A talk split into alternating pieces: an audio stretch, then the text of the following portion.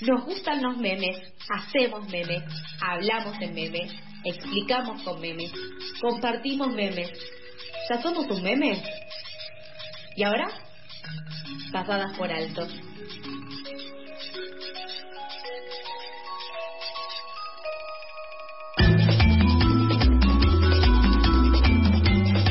Continuamos entonces acá en Pasadas por Alto, ya el último del año y sin embargo continuamos con el catarí enviado. ¿Cómo estás Nicolás Elbaum? ¿Cómo andan todos ahí? Todo bien, todo bien. Catarí que ya no es catarí. ¿Ya porque estás, está- ¿Lograste llegar a Capital? Ha logrado. Logré llegar a Capital con una odisea.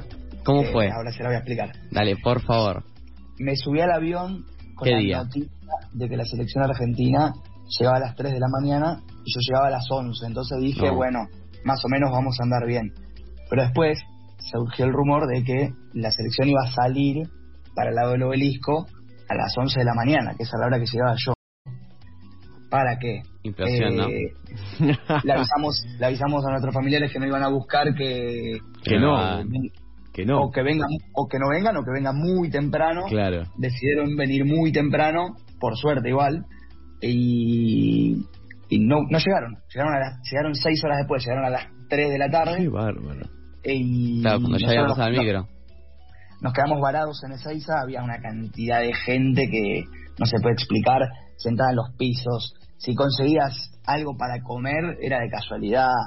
Eh, la verdad que fue una odisea volver, pero bueno, por suerte llegaron, pero después, bueno, para volver también. Fue un caos y llegamos a Capital, eh, que es donde vivo, a las 8 de la noche. Claro, tal vez lo que había que hacer era alejarse al otro a la- al otro corte, pero te- ¿hasta dónde te vas? Después entras por el sur, ¿no? Era era todo horrible, todo lo que te quedaba era horrible, Nico. Así que bueno, nada.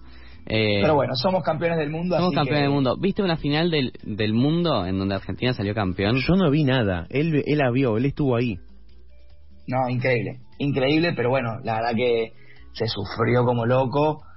Al principio, ya está, lo teníamos. ¿De qué lado estabas? tiempo. ¿De qué lado de arco estabas? ¿En qué arco estabas? Estaba del lado donde hubo cinco penales, del lado opuesto al de los penales. Uh, Claro, uf. Por suerte quedé así, porque contra Holanda fue, fue igual. Y contra Holanda 2014 también, estaba del lado opuesto a los penales. Así que Cábala. una persona, una persona muy tabulera como yo, ahora sí se puede, se puede hablar de eso, eh, que pasen esas cosas. Te, te alienta, te alienta.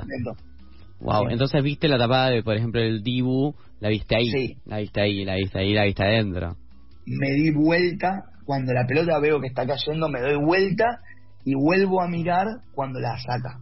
Eh, pero para mí ahí, ahí se gana la final de la Copa del Mundo, en Mirá. esa atajada. Mira, mira, Estoy de acuerdo. sentenciándolo, sentenciándolo.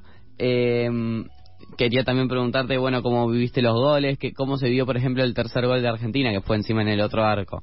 Eh, Bueno, yo no lo vi, yo Claro. eh, ese gol no lo grité y de hecho cuando termina y ahí sabemos que figura en la pantalla que fue gol. Goal. Sí, eso. Sigo sin gritarlo porque eh, todavía quiero quiero que pite el árbitro para, Sí, para sí, estar sí. seguro de que el VAR no lo anule. Eh, no se vio, yo veo que la pelota sale disparada Claro. y que Messi al principio se queda quieto y después sale corriendo. Pero también yo veo al, al Lyman levantando la bandera. Entonces, Claro. para mí no era gol. Claro, y Nico, y vos estabas, corregime si me equivoco, pero del arco en el que el Dibu hace la tajada histórica. Así es, eso es lo que estábamos acabamos hablando. estoy, fue- estoy dormido, perdón. excelente. Pero, pero el único gol que yo vi del otro arco fue el de Messi. Claro. Todos los otros cinco goles fueron del arco donde estaba yo. Por eso no me enteré de que, de que, de que el último, el 3 a 2, Qué locura. el último gol de Argentina en el Mundial, haya sido de Messi. ¿Encontraste algún bueno. famoso algo? Bueno, la- eh, tenía muy cerca a Lali y a Marley. Mirá, Ah, lo mirá. ahí nomás.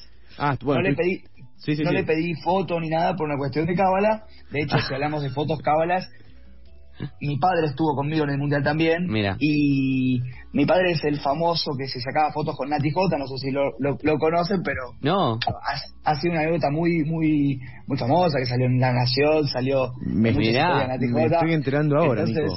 nos sacábamos, nos sacábamos fotos sí, solamente con las personas que, que teníamos que sacarnos. Por ejemplo, yo, cono- yo fui con cuatro amigos también y antes del partido no nos sacábamos porque nos sacábamos con Arabia sí nos sacábamos cuando terminaba el partido.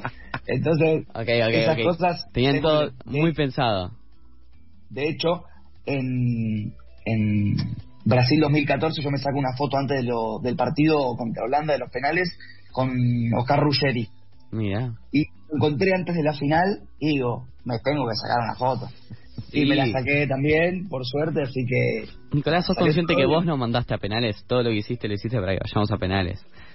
No, te lleva solo. La verdad que teniendo, como escuchaba que estaban hablando antes, un, un jugadorazo como, como el papel en el equipo rival, eh, en dos minutos, como lo fue, te puede empatar un partido que estaba totalmente sí, dominado y, Es y- un y te, lleva- y te fuerza a la largue y después también te fuerza a los penales. Así que A mí con esos jugadores, eh, lo más parecido que tuve a ver en Mbappé yo es, no sé, Pilla o Johan Carbonero. Así que eh, tengo mucho nivel menor. Eh, pero me pasaba con esos jugadores que cuando los veía en vivo es que vos le ves los movimientos y los ves y te parece normal, común, y de la nada los ves a una velocidad que decís, no, Sí. no, es completamente otra cosa. No sé, la jugada, por ejemplo, la última de todas, la que saca Dybala a cualquier lado, eh, no sé, vos cómo la viste, con qué, qué te pasaba por la cabeza. lo mismo, cada vez que pasaba un jugador argentino era un puñal nuevo.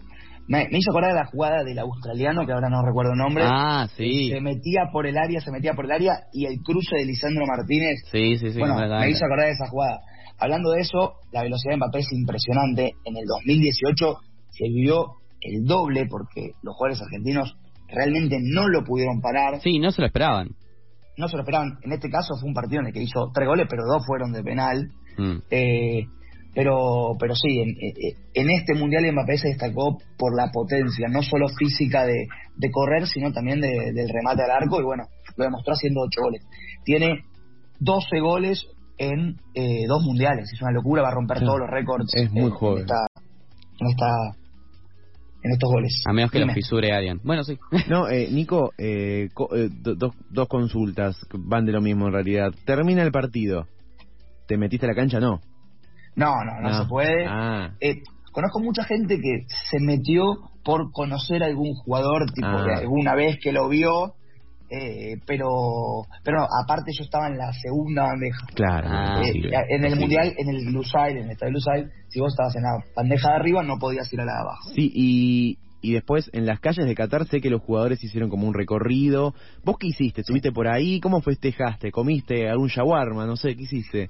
Literal, yo terminé, yo terminé el part cuando terminó el partido me quedé toda la ceremonia, todo, y cuando los jugadores ya se metieron al vestuario, yo ya arranqué para, para la salida, para caminar, tranquilo, para irme al hotel, porque yo a las 3 de la mañana de, de ya iba a decir Moscú, de, de Doha, Claro. me tenía que ir para el aeropuerto.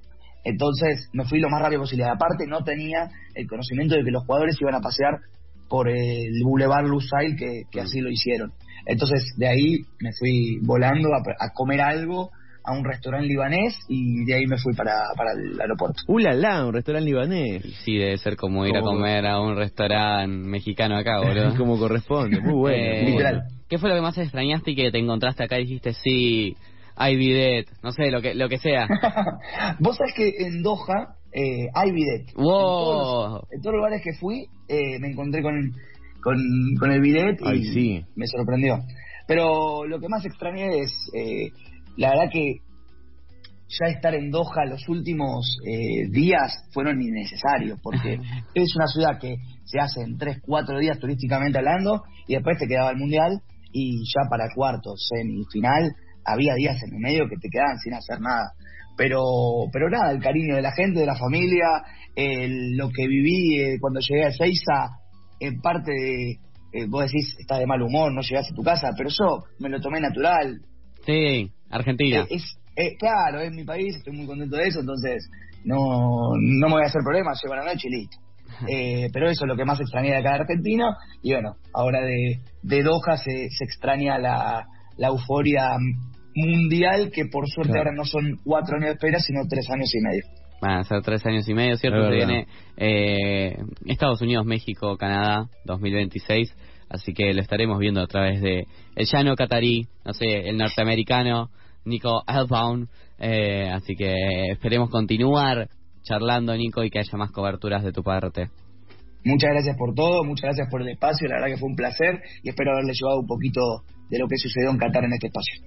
Obviamente lo has hecho, Nicolás. Te agradecemos a vos y seguiremos en contacto. Pasada así, entonces, Nicolás Elbaum, el catarí, que próximamente esperemos que siga con nosotros